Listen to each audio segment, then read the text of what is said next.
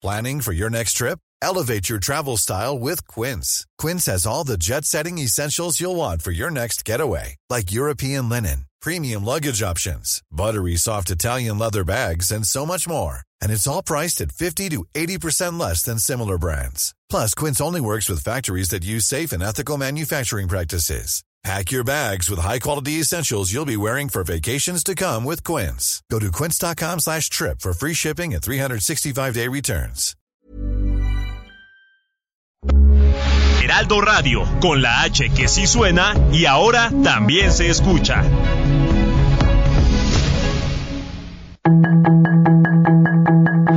Tarde a tarde, lo que necesitas saber de forma ligera con un tono accesible. Solórzano, el referente informativo.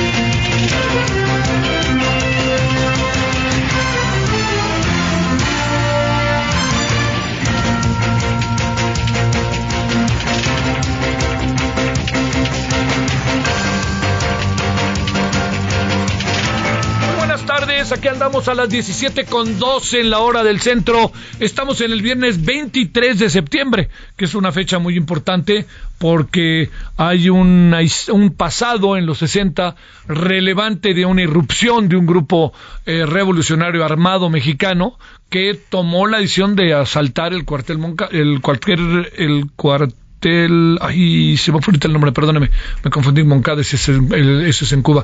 Ay, ay, ay, ay, Alguien me va a ayudar. Ay, ¿cómo se me fue a ir? Perdóneme, ofrezco una disculpa. No llegó. A ver si alguien del público me, me ayuda. Perdóneme. Este, bueno, entonces la, clave es que yo esto se lo cuento porque resulta que a lo largo de, mucho tiempo, eh, digamos, este fue como un, un parteaguas en la vida del país. Entonces fue conocida como la Liga 23 de septiembre. Eh, y muchos de ahí se derivó unas grandes movilizaciones en términos de la izquierda que se autollamaba o se llama, como usted lo quiera ver, revolucionaria. Y hubo muchas, muchas cosas eh, en donde eh, me atrevo a decir que ese punto de partida generó una gran cantidad de reacciones sociales en el país. Eh, yo nunca he estado por el cambio político de un país a través de una cuestión militar, ¿no? De una cuestión de las armas. Pero no puede uno negar que ese fue en el tiempo en que vivíamos un asunto que pasaba por otros derroteros, que yo creo que es importante. Es por eso que hoy se conoce como el 23 de septiembre como una de esas fechas emblemáticas en las luchas de izquierda, ¿no? A usted ya dirá si le gustan, si, si las comparten, perdón por la palabra, este, en función de la lucha política a través de las armas, o no. Estamos, uno quisiera pensar que en todo un proceso de cambio de a lo largo de muchos años, este, que ha sido ocasión e importantísimo, se lo digo, este, importantísimo para un punto de partida, sobre todo por lo que se vivía.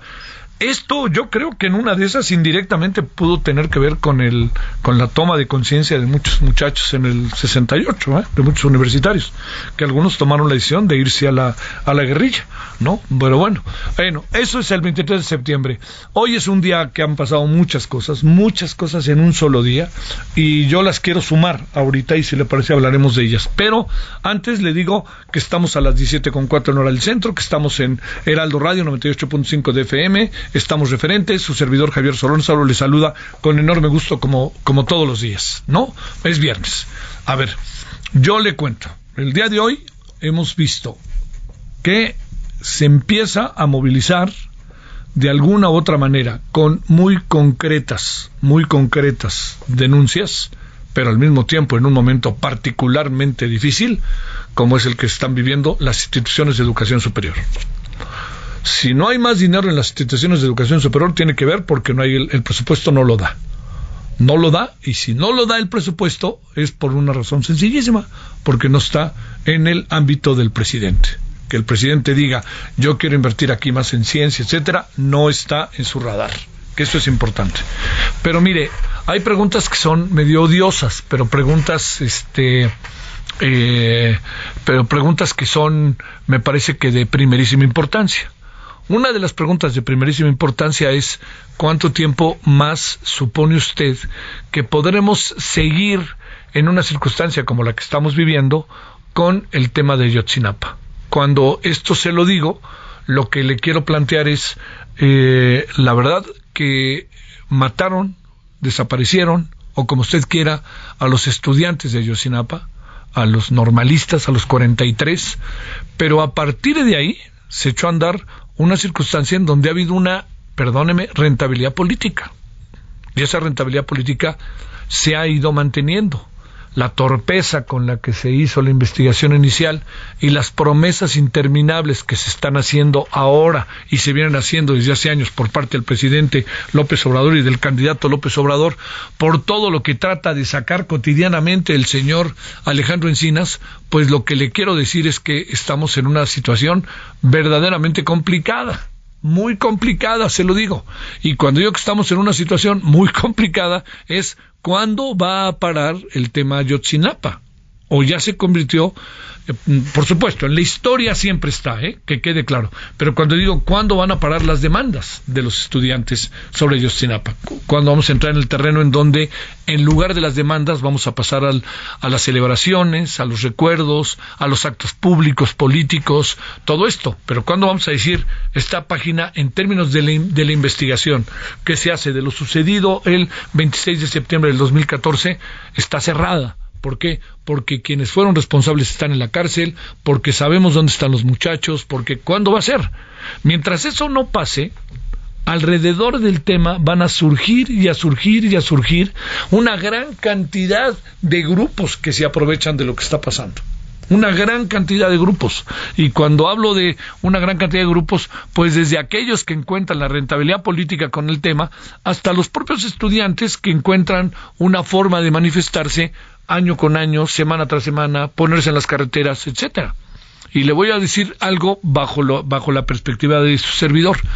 No se alcanza a apreciar del todo, no se alcanza a apreciar que exista una posibilidad de que lo que está del todo, ¿no? Habrá que seguir un poco el tiempo, pero por lo pronto no, no se alcanza a apreciar que exista una, en este momento, una circunstancia que nos lleve a decir que la investigación que está haciendo el gobierno es una investigación que va a cambiar todo lo que tiene que ver con lo que originalmente se dijo y vamos a saber todo lo que se tiene que saber.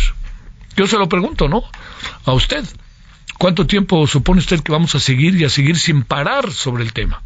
Y mire, lo que pasó hoy por la mañana en la allá en, el campo militar número uno eh, no deja de ser también una provocación fueron los estudiantes, dicen que no, son los padres de los normalistas, pero fueron los normalistas. Y los normalistas en una causa que ellos consideran que no les han resuelto. Están peleando los normalistas por saber qué pasó con sus compañeros. Por más que hayan pasado cuatro años, yo entro a una universidad y mi compañero es el que estuvo antes que yo hace diez años. Somos parte de una comunidad. Y esto es lo que están buscando y lo sienten un deber. Y entonces se les ofrecen muchas manzanas, se les ofrecen muchas alternativas y la verdad, al final todo está igual. De repente me da la impresión de que están detenidos dos o tres funcionarios auténticamente detenidos con alfileres de repente me da la impresión de que el caso Murillo Karam no va a, digo, no, no, no va a salir Murillo Karam en el corto plazo y más el, teniendo el lunes 26 de septiembre por delante. No, pero eh, va a ser difícil que salga y uno no sabe si no va a salir por las responsabilidades que le imputan o por un acto de carácter político por parte de la autoridad, ¿no? Y entonces ahí acomodan la justicia a modo para que no pueda salir muchos de los que hoy son están detenidos y más después de toda esta vendimia en que sacaron a una gran cantidad de gente en buena medida porque los casos muchas veces fueron presentados con pocas bases o que fueron torturados o que no se cumplió el debido proceso. Vámonos a ponerlo de esta manera los que hoy están siendo detenidos. Esto es importante. Las personas que hoy están siendo detenidas, las que hoy se informó que se iban a detener, ¿son responsables o no? Es pregunta, ¿eh? ¿Son responsables o no? Bueno, yo le quiero hacer un punto y aparte, un punto y seguido. Hoy la Ciudad de México está viviendo un día de perros. Es una expresión, ¿no? Es un día en donde es una locura, ¿no? Eso, eso quiere, es un poco bajo esa perspectiva ahí. Pero le quiero decir, usted cree, mire, usted nada más para que vea, separó el circuito interior por parte de estudiantes del Politécnico, ahí a la altura del casco de Santo Tomás. Circuito interior. Está parado el circuito interior por la inauguración de una tienda, allá en circuito interior, hacia el sur de la ciudad, por Avenida Universidad, en esa zona. Se paró la Facultad de Ciencias Políticas y Sociales porque dijeron que había una bomba, la haya habido o no, la UNAM sensatamente dijo, vámonos de aquí y ya veremos. No podemos estar. Yo espero que haya habido una gran, eh, una, una buena comunicación para que los estudiantes, si no regresan el lunes, como todo indica que pasará, pues puedan llevarse cosas para estudiar, para trabajar, etcétera. No lo hemos pasado hoy en medio de manifestaciones porque eh, muchas de ellas tienen que ver con asuntos de carácter de la Ciudad de México con su expansión como capital, pero otros no son de la Ciudad de México, pero vienen aquí porque en la Ciudad de México encuentran que aquí es cuando les van a hacer caso. Por ejemplo, los normalistas de Puebla, que llevan más de un día parando el tránsito entre Avenida Reforma y Avenida Insurgentes. No más para mencionarle algunos. Entonces, hoy ha sido muy difícil para los capitalinos moverse. Eh, yo entiendo que son los pros y contras de una ciudad lo que pasa es que yo vengo escuchando de toda mi vida que, bueno, pues entonces resuelven los problemas. Pues es que si no creamos bases para resolver los que hacemos. ¿Le parece a usted bien la forma en que se manifestaron algunos enfrente del campo militar número uno, atacando el campo militar número uno, como lo hicieron con la Embajada de Israel atacándola? Yo no quiero decir que seamos sensatos y todos este, felices y juntos y miren qué bonito, ya lo resolvimos. No, no, no. Pero la gran pregunta es, todos estos conflictos pues se van expandiendo, pero también se van enquistando. No salimos de ellos. No, al contrario, al contrario, nos metemos más y más y más. Como ejemplo claro es Ayotzinapa. Y yo diría, a ver, esta manifestación de los vecinos en, por la inauguración de un centro comercial, ¿hablaron con ellos antes o no? ¿Les consultaron o no? ¿O dijeron, vámonos, voy derecho y ya, pues aguantamos la bronca y listo? No les vaya a pasar lo mismo con el Estadio Azteca. ¿No? Lo que pasa es que como el Estadio Azteca es Televisa, ahí sí van a poner todos los ojos enfrente, pero ¿podrá o no el Estadio Azteca hacer todo lo que quiere para el Mundial de 2026? ¿Qué dicen los vecinos? Los vecinos no están muy de acuerdo. Oiga, los vecinos llegaron después del Estadio Azteca, después de que se inauguró el Estadio Azteca, porque el Estadio Azteca fue el primero que se fue hasta el sur sur de la de la este de la Ciudad de México. Eh, perdón, sí y ¿y qué? ¿Eso le quita derecho a los vecinos cuando se cambian por ahí? ¿O esto significa que tenemos que ver todas las cosas a control remoto? Bueno, no, tenemos que participar y para eso está ello, ¿no? Bueno, aquí andamos eh, con muchos asuntos. Este, que para ser viernes está uno un poquito, este, pues estamos muy agitados, ¿no? Con muchas cosas para ser viernes. Yo espero que ojalá se vayan resolviendo de aquí hasta la noche. Y yo sí se lo adelanto, ¿no? No, no, no espero el mejor de los lunes en términos de la ciudad como parte de las manifestaciones en carreteras y en la propia Ciudad de México. No espero el mejor de los, de los lunes cuando le digo esto, porque el lunes se cumplió el aniversario más de la desaparición de los estudiantes de la normal eh, Isidro Burgos allá en este en, en Iguala. Ese es el asunto. Bueno, esto es parte de lo que tenemos este día. Otra cosa, perdóneme muy rápido, se lo digo, volvió a temblar volvió a temblar hoy.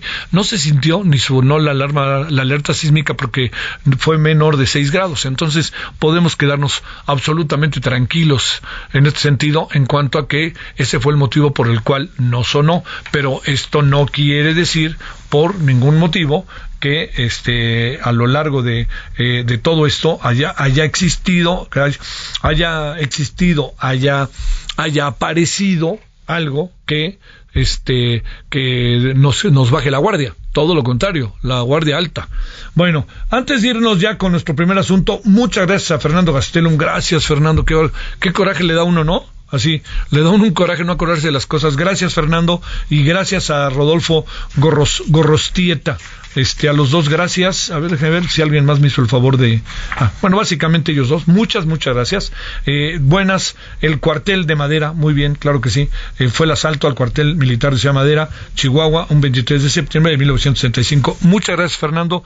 Este, Gastelo, muchas gracias, Rodolfo Gorrostieta. Me di pena al no acordarme, pero bueno, pues yo supongo que así pasa como dicen por ahí, esto es como la ciruela, pasa. Bueno, 17.15 en hora del centro. Solórzano, el referente informativo. En Soriana, por México lo damos todo. Compra uno y lleve el segundo al 50% de descuento en champús y acondicionadores El Bip o Fructis. Y en todos los cosméticos Maybelline y L'Oreal. Sí, el segundo al 50% de descuento. Soriana, la de todos los mexicanos. A septiembre 26. Aplica restricciones.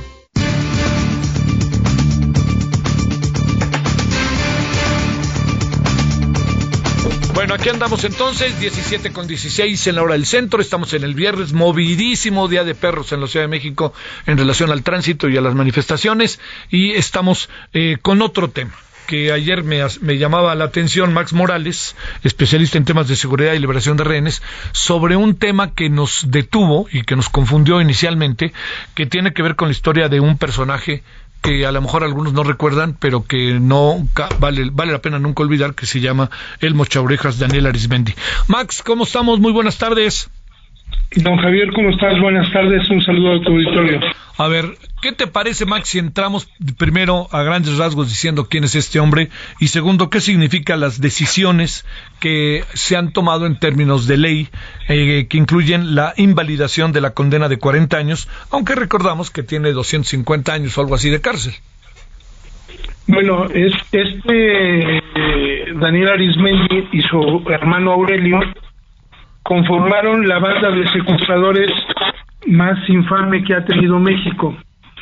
Tuvieron alrededor de 25 víctimas, de las cuales mutilaron a 18 de una o dos orejas, mataron entre 7 o 9 personas y obtuvieron una ganancia de más de 40 millones de dólares por estos ilícitos. Estos delincuentes no solamente sometían a las víctimas, sino eh, obviamente las torturaban, los dañaban, lucraban con su integridad y su vida, e incluso pasaron de la simple amenaza a la infame mutilación de una o dos orejas para respetar la integridad y la vida. Incluso llegaron a matar a víctimas porque no se ponían de acuerdo en las cantidades que ellos querían recibir. Así de infames eran. Y, y a lo largo de cuánto tiempo tuvieron vigencia, tuvo vigencia este delincuente? Bueno, este delincuente operó prácticamente casi eh, ocho años, de cinco a ocho años, porque él tenía otra especialidad. Él era eh, delincuente de eh, robaba autos como, o sea, es de los pocos delincuentes que han tenido dos modalidades en las cuales él era jefe de delincuencia organizada, en el robo de autos y en el secuestro posteriormente, ¿no? Pero lo raro es ahora... ¿Perdón? Te escuchamos, te escuchamos. Ah, pero lo raro ahora es la moda que tiene la Suprema Corte de Justicia y algunos de los ministros y sobre todo ex ministra, ¿no? y ahora tratan de... ¿De, quién hablamos? ¿De quién, hablamos? ¿De quién hablamos? Pues de la, de la exministra política que tenemos en esta, esta cuarta transformación. La senadora. Que ahora, que ahora, que ahora es defensora de, de Vallarta y de Flores Cáceres, que son también secuestradores consumados con varios delitos, pero que ahora les da, digo, se acaban, se acaban, un, un juez se acaba de exonerar a, un probable responsable por la desaparición y muerte de 43 jóvenes, los de Ayotzinapa, que no se puede esperar ahorita, que ya es el último periodo del actual presidente de la Suprema Corte, ¿no? Es su sueño de Hidalgo. ¿Sueño de qué? Sueño de Hidalgo, ¿no? Sí. Oye, a ver, eh, pero digamos, eh, el, el, proceso por el cual el señor Mochaurejas tuvo tanta vigencia se debe a sus enormes capacidades para moverse, se debe a su complicidad con la autoridad. Hubo alguna autoridad que estuviera detenida, este fue muy difícil detenerlo, lo detuvieron cuando quisieron. ¿Qué acabó pasando, Max? Mira, este este caso, sobre todo el, de Daniela Arismendi, la verdad que tenía una mente privilegiada para el delito, era muy hábil. Obviamente, eh, este se hizo eh, acompañar de algunos ex policías, que son los que les rentaban las armas y las identificaciones, lo que le llaman la credencial o el huevo, que los primeros secuestros los realizó de esa manera, se hacía pasar por policías, tenían a las víctimas y entonces pues ya eh, comenzaban ellos a, hacer las torturas que tenían que hacer, ¿no? Y así presionar a las familias. Mira, no, no, no pueden haber sido torturados por dos, por dos cosas. Aurelio y Daniel fueron detenidos, no fueron detenidos juntos. Primero cayó Aurelio y un año casi después cayó Daniel.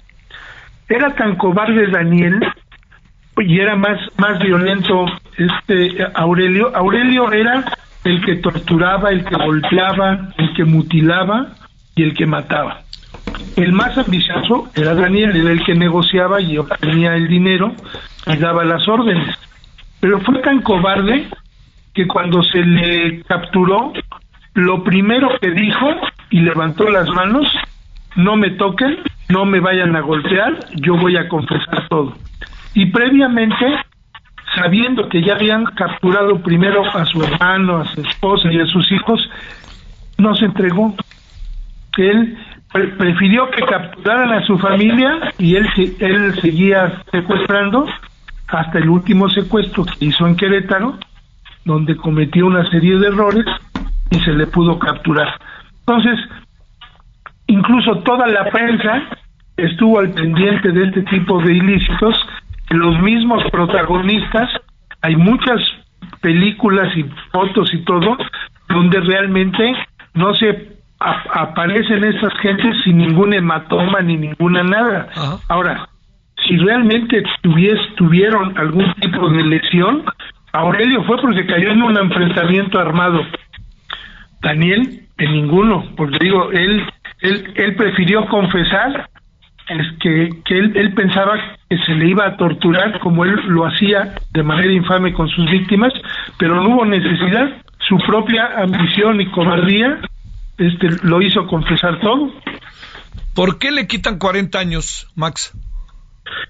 Pues mira, yo creo que son cuestiones que quieren invalidar algunos de los de los cómplices, pero el problema el problema de los cómplices es que algunos de ellos fueron policías, ¿no?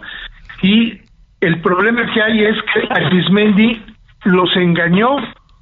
Arismendi les decía a sus cómplices que cobraba una cantidad, pero en realidad cobraba otra. Entonces se dieron cuenta hasta que lo capturaron de la enorme fortuna que él había logrado y lo poco que les había que les había tocado a ellos. ¿Y dónde está la fortuna?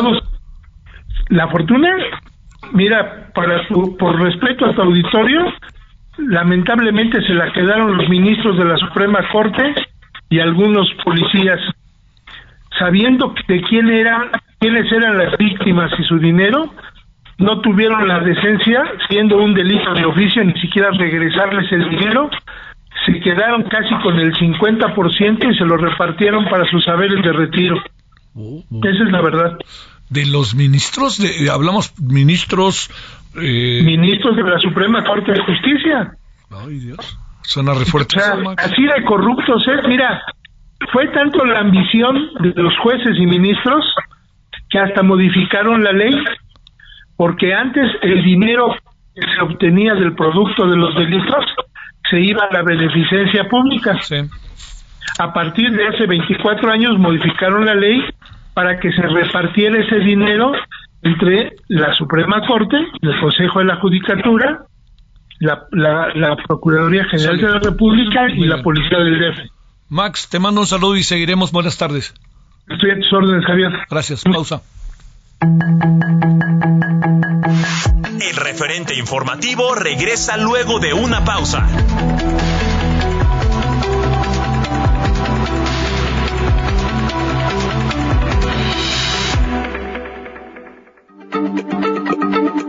Heraldo Radio, la H se lee, se comparte, se ve y ahora también se escucha.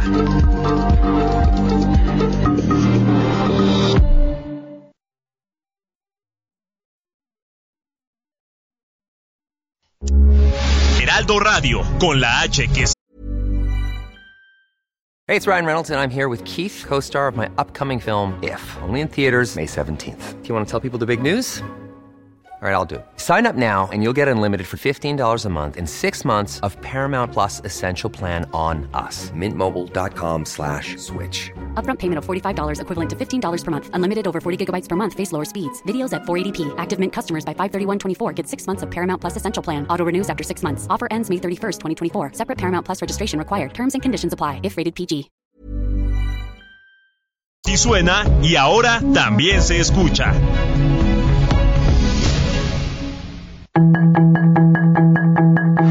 Estamos de regreso con el referente informativo.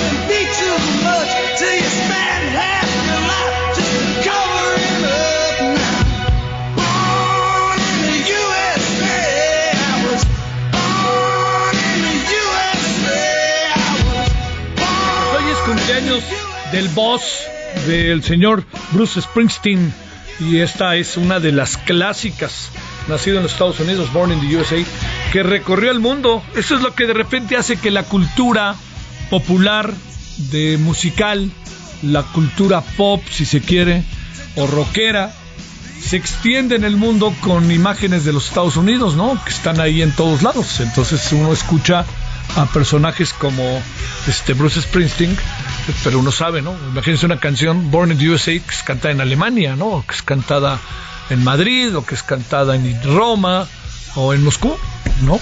Este, con un personaje tan emblemático y tan interesante como es Bruce Springsteen. Pues es la cultura popular o la cultura de masa, como diría Armando Matelar. Bueno, vámonos a las 17.31. Felicidades a Bruce Springsteen.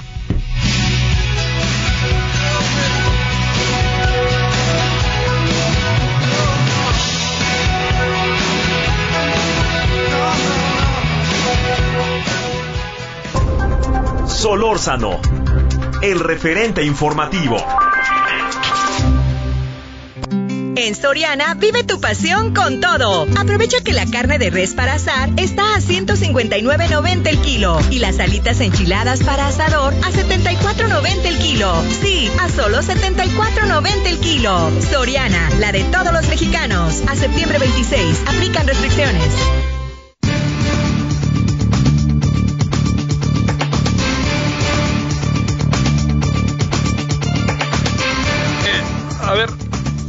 Quiero no, a ver, este, a ver si lo podemos tener. ¿Sabe qué? Queríamos hacer una mirada al tema de lo que pasó hoy.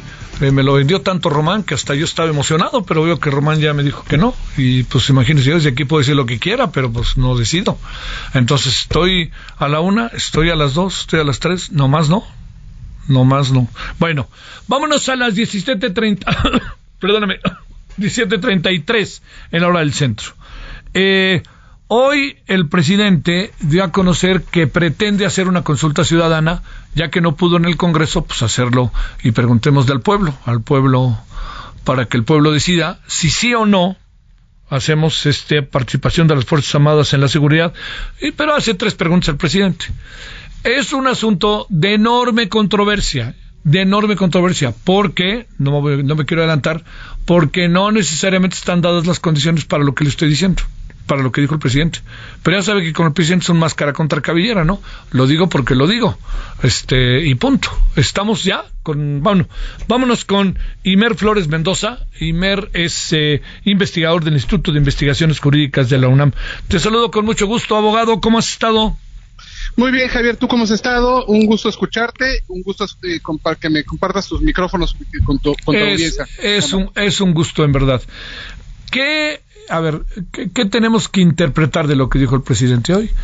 ¿Qué significa lo que dijo? ¿Se puede o no se puede? Eh, ¿Cabe en la Constitución? ¿Quién lo haría? Ahora ya hasta el PRI dice que lo haga el INEGI para que no lo haga el INE y no gaste dinero. A ver, venga de ahí, abogado. Pues, pues mira, digamos, entrada, eh, obviamente eh, depende con los términos en cómo lo planteas, ¿no? Si lo planteas en los términos del artículo 41, que es el que tiene contemplado lo de la consulta, eh, popular, lo tendría que hacer el INE sí o sí, y tendríamos que revisar la pregunta y tendríamos que revisar que fuera constitucional, etcétera, etcétera. Pero a mí lo que me parece que el tema ya está en, en otras canchas, en otros temas, en donde tenemos que esperarnos primero a que lo resolviera la Corte, ¿no? Entonces me parece un tanto eh, que no era oportuno, hubiera sido oportuno antes, ¿no? Que hubiéramos empezado diciendo, vamos a hacer una consulta, la gente quiere a la Guardia Nacional, quiere que se extienda la Guardia Nacional o no quiere, ¿no? Eh, pero bueno, entonces en principio yo soy de la idea que, que si, que se puede plantear es válido, me parece que ya no es el momento oportuno, me parece que ya se le había ido el tiempo y que además obedece a que está habiendo una cierta oposición y en este sentido lo está usando como un mecanismo plebiscitario eh, y eso no es nuevo. ¿Se acuerdan ustedes que Charles de Gaulle en Francia, eh, cuando algunas medidas no salían como él quería en el Congreso, en Congreso, en la Asamblea, pues apelaba directamente a su popularidad con el pueblo francés y el pueblo francés no le decía que no a, a quien lideró la resistencia eh, durante la Segunda Guerra Mundial. Entonces, en ese sentido, yo creo que lo que está haciendo, y creo que hay que entenderlo muy bien, el señor presidente hablándole a sus bases, a que sus bases digan, se pronuncien que ellos sí quieren las consultas, pero pues tiene que canalizarle, que ellos sí quieren la Guardia Nacional, pero sí tiene que canalizarlo con medios jurídicos. Yo creo que el, que tenemos previsto es consulta popular organizada por el, por el INE en términos del, del 41. Me queda claro que puede hacer otras cosas. Ya hizo lo de la consulta del aeropuerto fuera al margen de la del 41, como una especie de sondeo, como una especie de legitimidad popular, pero eso me preocupa que no, que no estemos haciéndolo dentro de los causas legales. Pues de todas, todas, creo que lo correcto sería el 41 en los en el, el INE en, el, en los términos del 41. Eh, y lo que me decías tú, oye, pues que, que, lo haga el INEGI, pues eso no es lo que está previsto, pues puedes hacer sondeos y, y, y, y pedirles, proponernos que hagan una, una consulta y, para que no haya vicios o lo que ustedes quieren, pues que lo haga el INEGI, me parece muy bien, pero pues en, en términos no vinculantes, no obligatorios, y entonces la pregunta es, ¿simplemente lo está usando eh, como un mecanismo para presionar a los órganos políticos, al Congreso de un lado y, al, y a la, la Corte por el otro? Eh, porque no, no hay efecto jurídico directo de, una consulta que no esté hecha en los términos del 41. A ver, este, Imer, déjame plantearte. Eh, es eh, esta palabra que mencionas, ¿no? Que es tan importante, vinculante. Pero me, te planteo, Imer, es eh, una cuestión que tiene que ver con el tema que está queriéndose consultar. Es un asunto que puede pasar por una consulta o tiene que obligadamente pasar por el Congreso, por la Corte, antes que pasar por una consulta ciudadana, como son temas que, entiendo, son de seguridad nacional. No, bueno, ese es, ese es, ese es, ese es otra, otra, otro, otro tema, ¿no? Hay límites a lo que podría someter a consulta, ¿no? Entonces, si lo planteas en términos de que eso es una cuestión estrictamente de seguridad nacional, pues no lo puedes, no lo deberías poder someter a consulta si lo planteas en esos términos. Pero si simplemente lo señalas en que ya de facto, hoy, bueno, sin el facto, ya hoy por hoy jurídicamente tenemos al ejército en las calles en forma de Guardia Nacional y lo único que estamos haciendo, o estaría haciendo es prorrogando su estancia. Yo no creo que ahí esté comprometida la seguridad nacional tal cual. Eh, simplemente estamos, están preguntándonos si nos parece bien que se amplíe ese, ese, ese tiempo que se debe quedar el, el, ejército en, las calles. Entonces, el tema de seguridad nacional me parece que sería otro, pero entiendo que, que siendo muy, muy literal, parecería que ni siquiera se podría plantear la pregunta, ¿no? Ahora, yo lo que, lo que, lo que decía hace rato es que me parece que ya no fue oportuno, eh, hubiera sido oportuno que hubiera planteado eso de entrada y entonces eh, pero pues ya no ya no lo ya no lo hizo. Y entonces yo creo por eso te decía yo yo creo que ya está en, la cancha del Congreso. El Congreso lo ha estado discutiendo estas últimas dos semanas eh, y que también está pendiente de resolución algún tema con la, propia corte.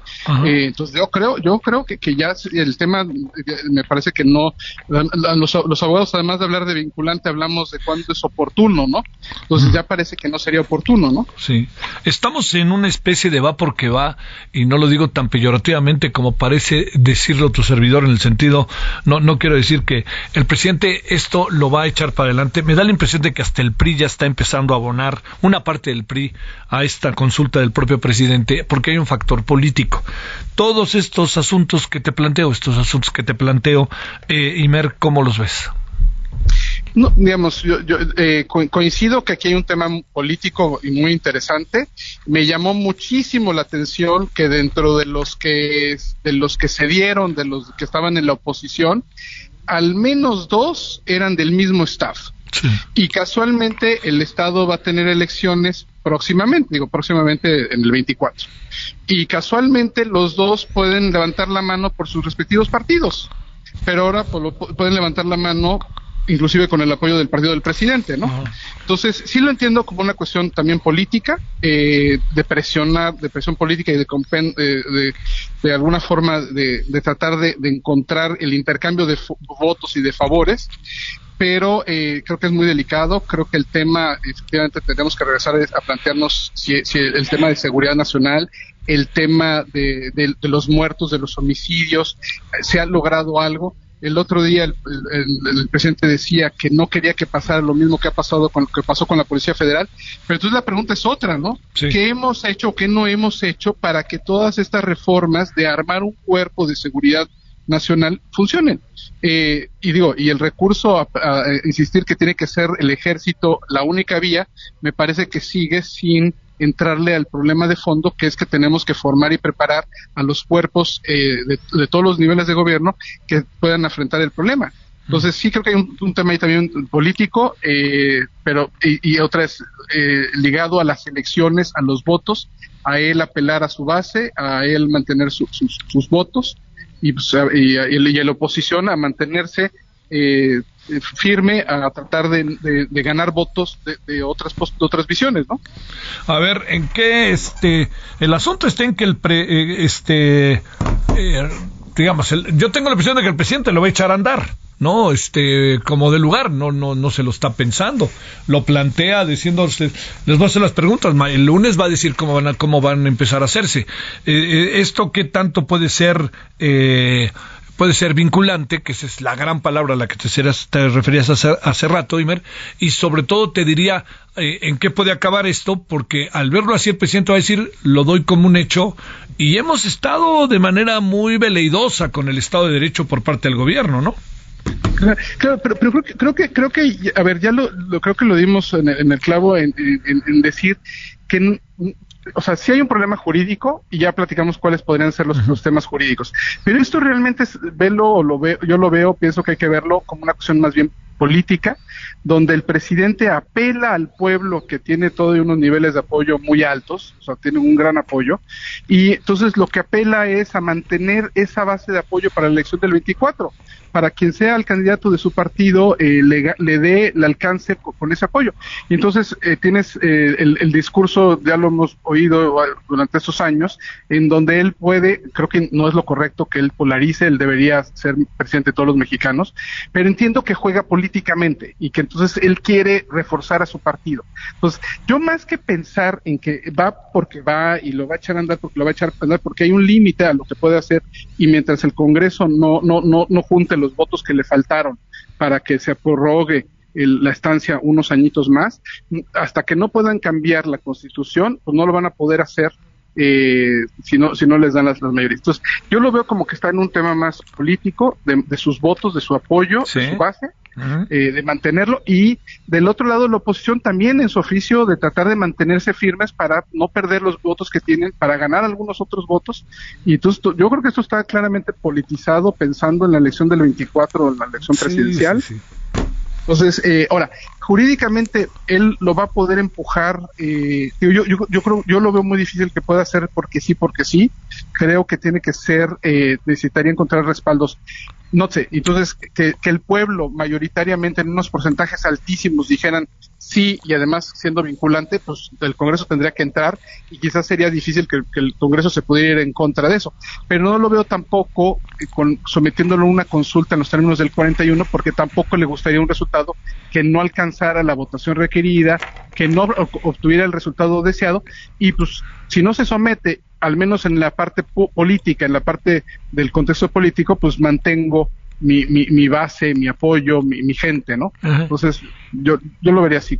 Oye, a ver, para, para cerrar, en términos técnicos, Imer, lo que tendría, lo que se tendría que hacer es, se juntan un conjunto de firmas, un número X, luego se hace una consulta, se da el resultado de la consulta y ahí vemos una consulta nacional, ¿no? Este, no, no una consulta, este, en Estado de México como Texcoco, la verdad, una consulta a nivel nacional. Ahí qué, qué, qué tanto número de firmas tiene que haber, porque para eso van a movilizar a Morena y además lo van a movilizar a Morena en un momento idóneo para las elecciones en el Estado de México también, ¿no?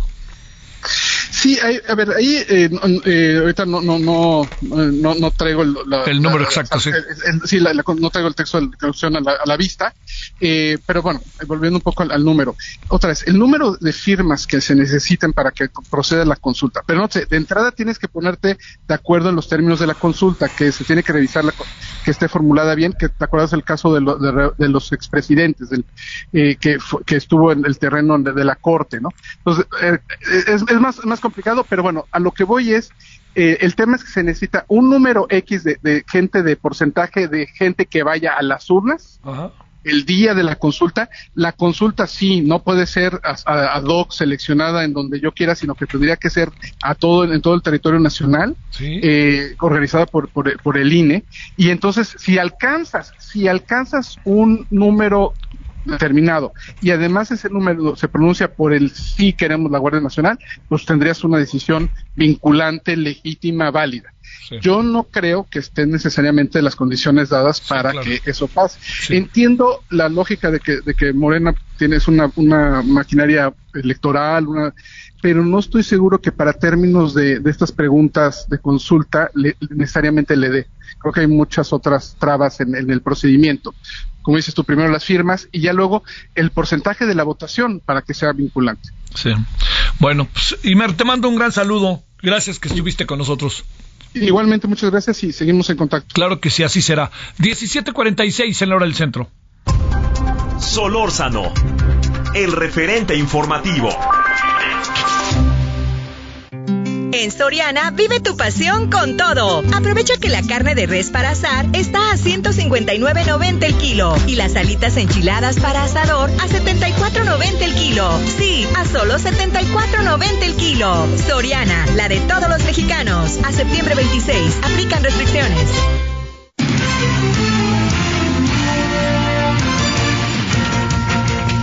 Bueno, eh, déjeme decirle que le va a contar Israel Lorenzana lo que pasó esta mañana en el campo militar número uno, en la protesta de los normalistas de Ayotzinapa y todo lo que vino a suceder. Israel, te saludo. Javier Solórzano, también te saludo con mucho gusto. Pues el día de hoy se registró una manifestación de padres y familiares y además normalistas de la normal rural Isidro Burgos de Ayotzinapa. Por supuesto, padres y familiares de los 43 desaparecidos de Ayotzinapa estuvieron sobre Avenida Conscripto, donde se ubica la puerta número uno del campo militar número uno también. Bueno, pues ellos llegaron alrededor de las 11 de la mañana, comenzaron a manifestarse, llevaron a cabo un mitin y bueno, pues eh, después de la una treinta de la tarde, Javier, pues comenzaron ahí con actos violentos. De hecho, hubo algunas pintas, pegaron algunos carteles en la entrada principal y después que pues terminó este mitin, Vidolfo Rosales fue quien encabezó este mitin y pues le pedía al gobierno federal que ya se lleve a cabo la detención de los militares después de que haya sido liberada la orden de aprehensión y también pedía pues que se acelere el proceso para encontrar a los 43 normalistas. Bueno, pues después se registraron pues enfrentamientos entre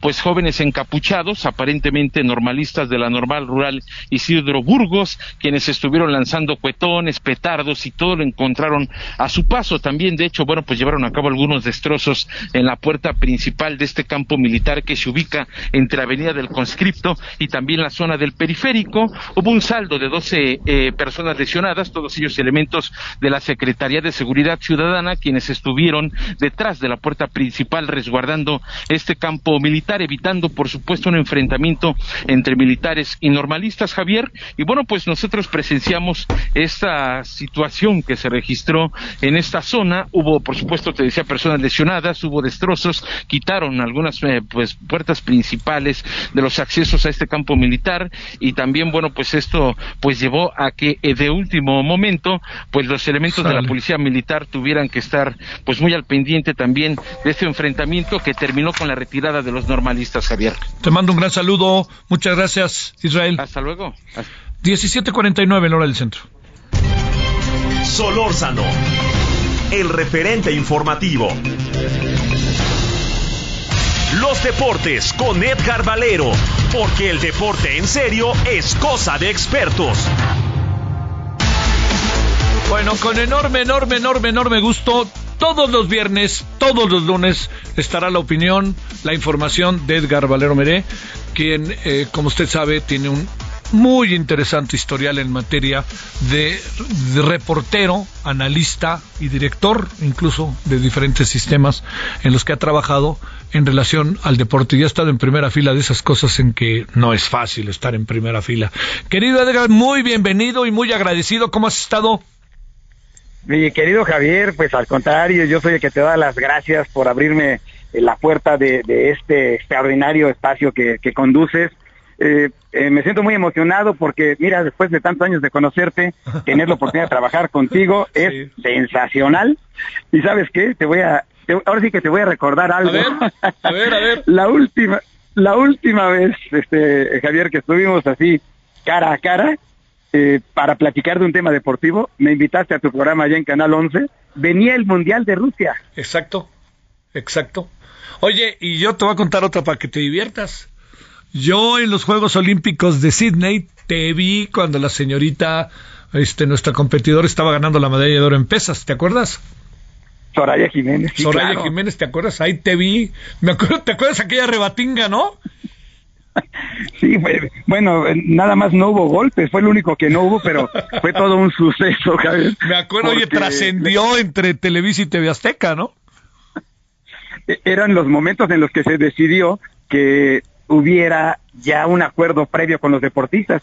Eh, le mando un saludo a nuestro querido amigo David Faitelson, muy querido amigo, que nos dimos un agarrón porque él ya había negociado con la mamá de Soraya, que, Soraya fuera a Televisión Azteca, eh, pero pues yo tenía la obligación de llevarlo a, tele, de llevarla a Televisa. Me acuerdo. Y una amiga muy querida, Rosalinda Coronado, la hizo de ahí de, de, coach y, y le dice a Soraya, oye, este, Televisa es Televisa y aparte eh, pues, Edgar es un buen amigo, este, la convenció y nos la llevamos, este, Javier, atravesamos todo el centro de convenciones ahí en Sydney y venía la bola de periodistas, todos los compañeros, y David venía echando fuego por los ojos.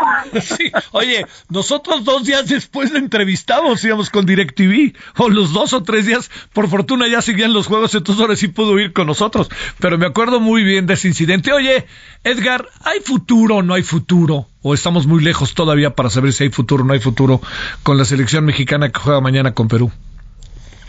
Fíjate que las expectativas, Javier, son muy diferentes a lo que platicamos hace cuatro años exactamente. Ajá. Eh, lamentablemente hay un rompimiento. Eh, a mí no me gusta el tema de, grillar y, el tema de los grupos, pero pues yo soy como, como tú lo sabes y la gente que me ha hecho el honor de escucharme de todos estos años, yo siempre le voy a México, Javier. Yo siempre quiero que le vaya bien a México y quiero que ganen los mexicanos. Pero cuando tu director técnico no tiene ya una relación y un... Eh, se les acabó el discurso. Mira, Tú has estado sentado con César Luis Menotti y sabes que es un genio ah. eh, el hombre. Me lo decía hace un par de años, una entrevista que le hice ahí en Buenos Aires. O sea, mire Edgar, cuando el jugador deja de creerle al director técnico, ya no hay nada que hacer. El jugador tiene que creerle al director técnico y el director técnico tiene que hacerle saber que si lo convocó es porque es el mejor jugador disponible para el equipo. Pero cuando ya no hay eso, los equipos se rompen, se acaba la magia y lamentablemente yo siento eso, que no va a haber ni el discurso fantástico del Chicharito Hernández, que tanto lo criticaron hace cuatro años de, perdón por la palabra. ¿no? Venga, venga, venga. soñemos con hacer cosas chingonas, ¿no? O sea, es una pena, no lo hay y nuestros líderes, eh, Andrés Guardado, el gran capitán, ya no tiene el impacto en el grupo. Eh, ya no hay eh, el discurso de Memo Ochoa, ¿no? Hoy, eh, en ese conflicto que, que, tiene con los medios y que lamentablemente se lo están acabando nuestros compañeros, eh, ya no está, ya no, ya es un veterano, este, ya no tiene la fuerza. O sea, con este tipo de situaciones, Javier, ¿qué, qué podría esperar la selección mexicana? Nada. Yo, sin ser fatalista, te diría que nos exponemos a que dentro de un mes que debute la selección nacional, dos meses, perdón, 58 días, que, que debute la selección eh, contra Polonia, probablemente, Javier, regresemos 45, 50 años en el tiempo a esa década infame que tuvo el fútbol mexicano, eh, cuando fuimos en último lugar en Argentina 78, luego de no haber calificado a Alemania. Te mando un gran saludo en una sola palabra. El sábado, ¿qué va a pasar? ¿Gana o pierde la selección? En una sola palabra. Ah empatan. Sale. Saludos, Edgar, hasta lunes. Hasta aquí Solórzano, el referente informativo.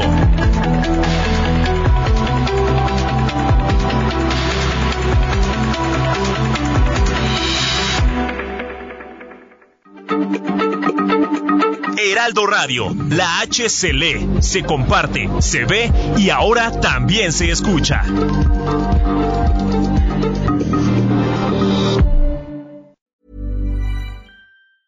Planning for your next trip? Elevate your travel style with Quince. Quince has all the jet setting essentials you'll want for your next getaway, like European linen, premium luggage options, buttery soft Italian leather bags, and so much more. And is all priced at 50 to 80% less than similar brands. Plus, Quince only works with factories that use safe and ethical manufacturing practices. Pack your bags with high-quality essentials you'll be wearing for vacations to come with Quince. Go to quince.com slash pack for free shipping and 365-day returns.